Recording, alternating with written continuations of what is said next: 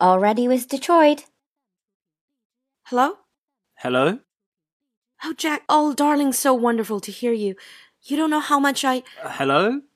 Can't you hear me? Why, I, I can hear you just as if you're right beside me. Is this any better? Can you hear me now? Who did you want to speak to? You, Jack, you. It's Jean. This is Jean, darling. Please try to hear me. This is Jean. Who? Jean. Don't you know my voice? It's Jean, dear, Jean. Oh, hello there. Well, for heaven's sake, how are you? I'm all right. Oh, I'm not either. Darling, I. It's just so terrible. I can't stand it anymore.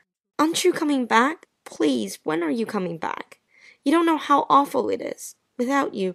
It's been such a long time, dear. You said it would be just for four or five days, and it's nearly three weeks. It's like years and years. It's been so awful. Sweetheart, it's just. Hey, I'm terribly sorry, but I can't hear one damn thing that you're saying. Can't you talk louder or something? I'll try. I'll try. Is this better? Now, can you hear? Yeah, now I can. A little. Don't talk so fast, will you? What did you say before? I said it's just awful without you. It's such a long time, dear, and I haven't had a word from you. I. I've just been nearly crazy, Jack. Never even a postcard. Dearest. Oh. Honestly, I haven't had a second. I've been working like a fool. God, I've been so rushed. Uh, have you? I'm sorry, dear. I've been. I've been silly. But it was just. It was just hell. Never hearing a word. I thought. I thought maybe you'd telephone to say good night sometimes. You know the way you used to? When you were away?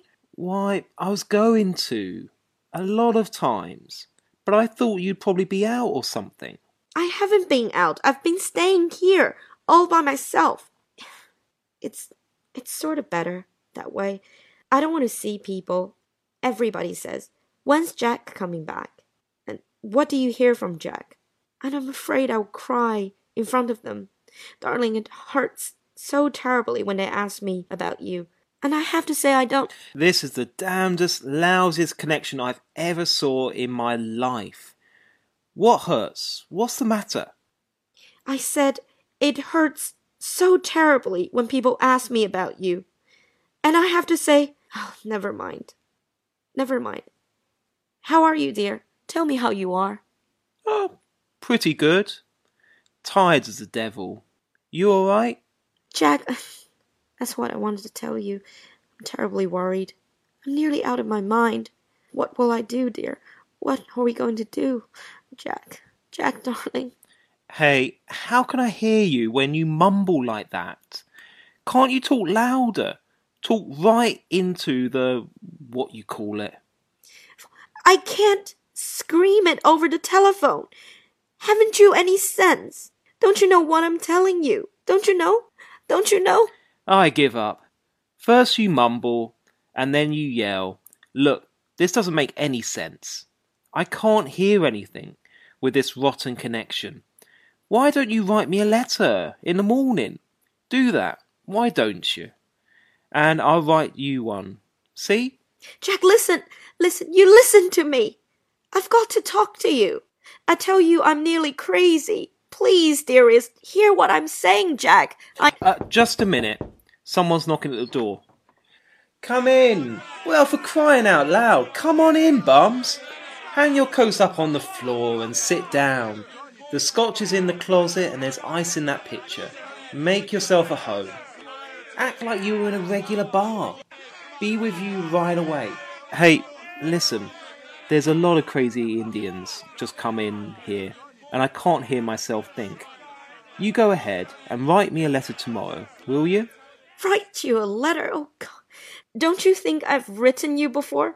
If I'd known where to reach you, I didn't even know that till they told me at your office today. I got so. Uh, oh, yeah, did they? I thought I. Ah, pipe down, will you? Give a guy a chance. This is an expensive talk going on here. Say, look, this must be costing you a million dollars. You oughtn't to do this. What do you think I care about that? I'll die if I don't talk to you. I tell you, I'll die, Jack, sweetheart. What is it? Don't you want to talk to me? Tell me what makes you this way. Is it. Don't you really like me anymore? Is that it? Don't you, Jack? Hell, I can't hear. Don't what? Please, please, please, please, Jack, listen.